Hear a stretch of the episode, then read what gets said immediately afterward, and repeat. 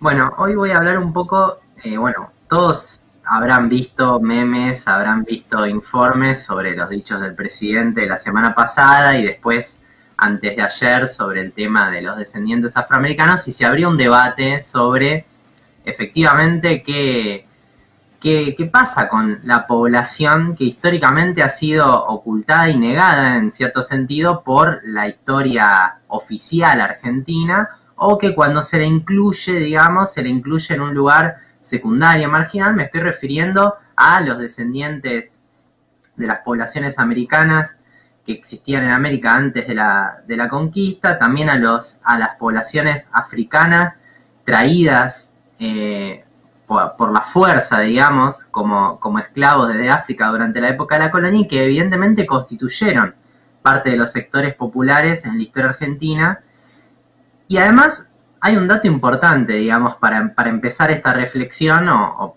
darle valores concretos a, a, lo que se está diciendo cuando se habla de, de estas poblaciones. Hoy en Argentina existen datos de que las raíces africanas solamente de la población actual argentina son de más de un 10% de la población y entre un 30 y un 50% de la población tiene raíces indígenas. Es decir, en primer lugar hay que reafirmar que hasta la actualidad la, los, las poblaciones indígenas y de descendientes africanos no son una minoría, eh, digamos, eh, que hay que buscarla con lupa. Representan claro. entre el 30 y el 50% de la población que obviamente con el correr de las generaciones se fueron, digamos, eh, mezclando, se fueron, digamos, eh, eh, migrando, fueron, fueron eh, sumándose a otro tipo de poblaciones y desde ya, por ahí no viven en comunidades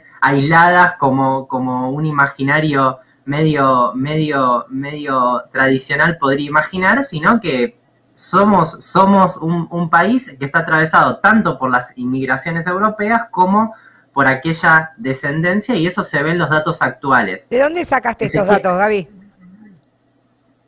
Estos datos hay varios censos. De hecho, el último censo de Argentina, que fue en el 2010, si no me equivoco, midió, la, preguntó, digamos, sobre la ascendencia in, eh, de las poblaciones y eso fue uno de los, de los datos que se, que se obtuvo y luego hubo censos regionales que fueron, que fueron relevando esta información. Bien.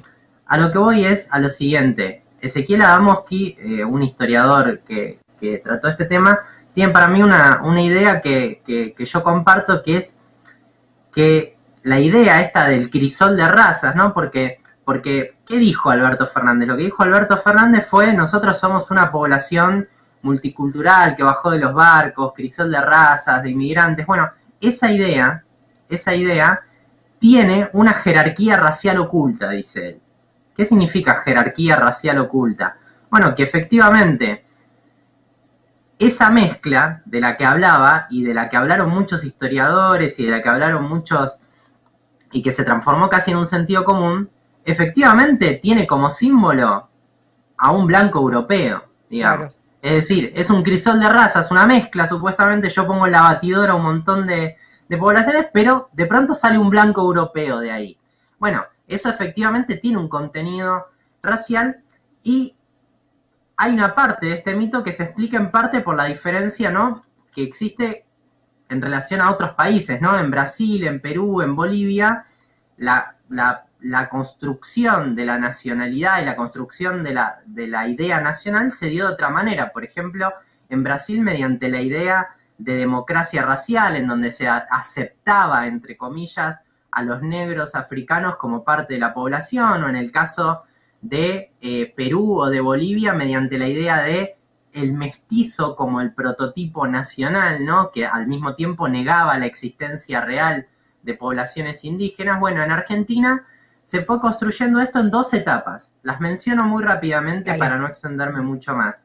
Una primera etapa fue hacia fines del siglo XIX. ¿Qué pasó hacia fines del siglo XIX? Lo comentamos en otras columnas aquí. Bueno, el proceso de desposesión de tierras de gran parte de las poblaciones indígenas en la Patagonia, en el norte, está bien, ¿qué era necesario para desposeer esas tierras? Bueno, en primer lugar, desconocer esas poblaciones, decir que no existían básicamente, que se trataba de un desierto, que se trataba de una población eh, antigua que ya había desaparecido. Entonces, muchos de los relatos reafirmaron esta idea, digamos, eh, mediante un discurso además colonialista en donde la idea de progreso se asociaba a lo europeo y por lo tanto a lo blanco, y en donde se absorbían muchas de las ideas colonialistas que se estaban aplicando, por ejemplo, en ese momento en África. Recordemos que la desposesión de tierras en Argentina a fines del siglo XIX coincide con el proceso colonizador por parte de los europeos de Asia y de África. Claro, con lo cual todavía se sigue llamando eso la conquista del desierto, ¿no? Por más que está súper cuestionado,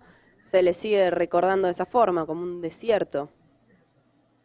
Exacto, exacto. Además, fíjate qué, qué funcional que resulta este relato, porque además, además de, de permitir una conquista que aparentemente no sería violenta, porque conquistar un desierto básicamente es un, un oxímoron, una paradoja, ¿no? Vos no conquistás algo que, no está ocupado. Em, lo, que tiene de interesante es que al mismo tiempo niega la existencia de, quienes son los que efectivamente trabajan esas tierras, digamos, porque la oligarquía argentina construyó la idea de que ellos son los que sentaron los jalones de la, de la, producción agrícola que generó ganancias extraordinarias para la Argentina y permitió su progreso.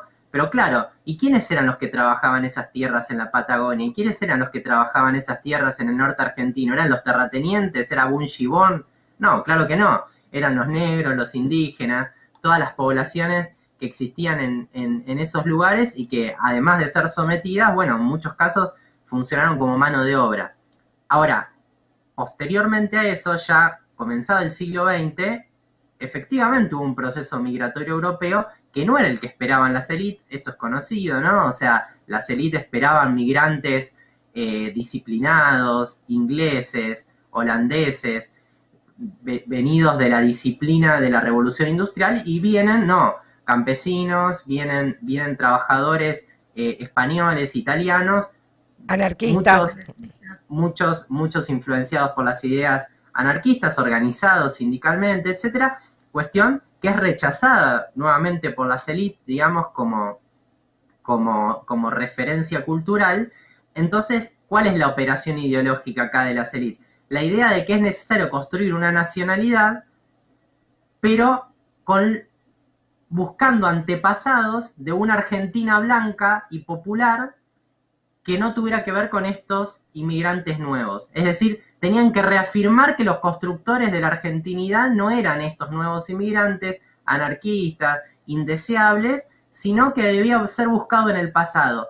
Entonces, por ejemplo, nosotros en los actos del 25 de mayo vemos a, los niños disfrazados de negrito, de indígena. Ahora, ¿qué pasa? Justamente esa es la gracia, mostrarlos como poblaciones que existían en el pasado, muy lejanos en el tiempo, como algo que existía en la época de la colonia, pero que de pronto, por alguna razón, fueron desapareciendo hasta llegar al momento actual en donde lo argentino está representado por las élites culturales, blancas, europeas, etc. Es decir, nuevamente se acepta esa existencia en el pasado, pero en un pasado lo suficientemente lejano para no reconocer esa, esa existencia, o como mucho se menciona, por ejemplo, el prototipo del criollo, eh, representado en un gaucho, pero que tampoco es un, es un personaje eh, actual, digamos, es representado como un personaje casi mitológico del, siglo, del siglo XIX, ¿no? El gaucho no, no es alguien, no, no, no es un personaje que aparece todo el tiempo, de hecho aparece sobre todo en la literatura, en la novela croyista, como un personaje, ¿no? Pero no como, no como un sector popular real, digamos, en donde se puede encontrar una continuidad entre el trabajador agrícola eh, y, el pasado indígena o entre el trabajador de, la, de los ingenios tucumanos azucareros y el, indígena o jujeños, ¿está bien? Esa es la discontinuidad que se busca hacer. Entonces, para terminar, digo, este, esta referencia que hizo Alberto Fernández no es casualidad, es un mito construido fuertemente por muchos ideólogos, tenemos, no sé, se puede mencionar desde Sarmiento a Quesada, a ingenieros, a Miguel Cané, a un montón de autores intelectuales que fueron construyendo mediante la literatura, Leopoldo Lugones, todo, esta, todo este mito, ¿no? Que tenía esa funcionalidad y, digamos, ¿qué, qué, qué, quiero dejar como idea? Que la única manera de cuestionar esto no es solamente perdonando en un tuit o diciendo, bueno, me equivoqué o hablando con el INADI, no. La única manera de cuestionar esto es cuestionando cuáles fueron las consecuencias de este proceso, que fue la desposesión de tierras. Bueno, ¿querés, querés cuestionar cuáles son los, la, la herencia de esa masacre a los indígenas? Bueno, restituyan las tierras, dejen de asesinarlos en la Patagonia, dejen de asesinarlos en Formosa. ¿Quieren efectivamente reconocer los derechos de las poblaciones negras? Bueno, no expulsen a los senegaleses que venden, que venden eh, en, la, en, la, calle. ¿Está bien? Es decir, la, la, restitución no puede ser solo cultural o simbólica, requiere efectivamente un, un, reconocimiento, un reconocimiento material y real de todas esas eh, avanzadas que tuvo el Estado sobre todas esas poblaciones y que ya les digo, que incluso hoy representan una, un sector muy importante de la población. Gabriel Piro, con el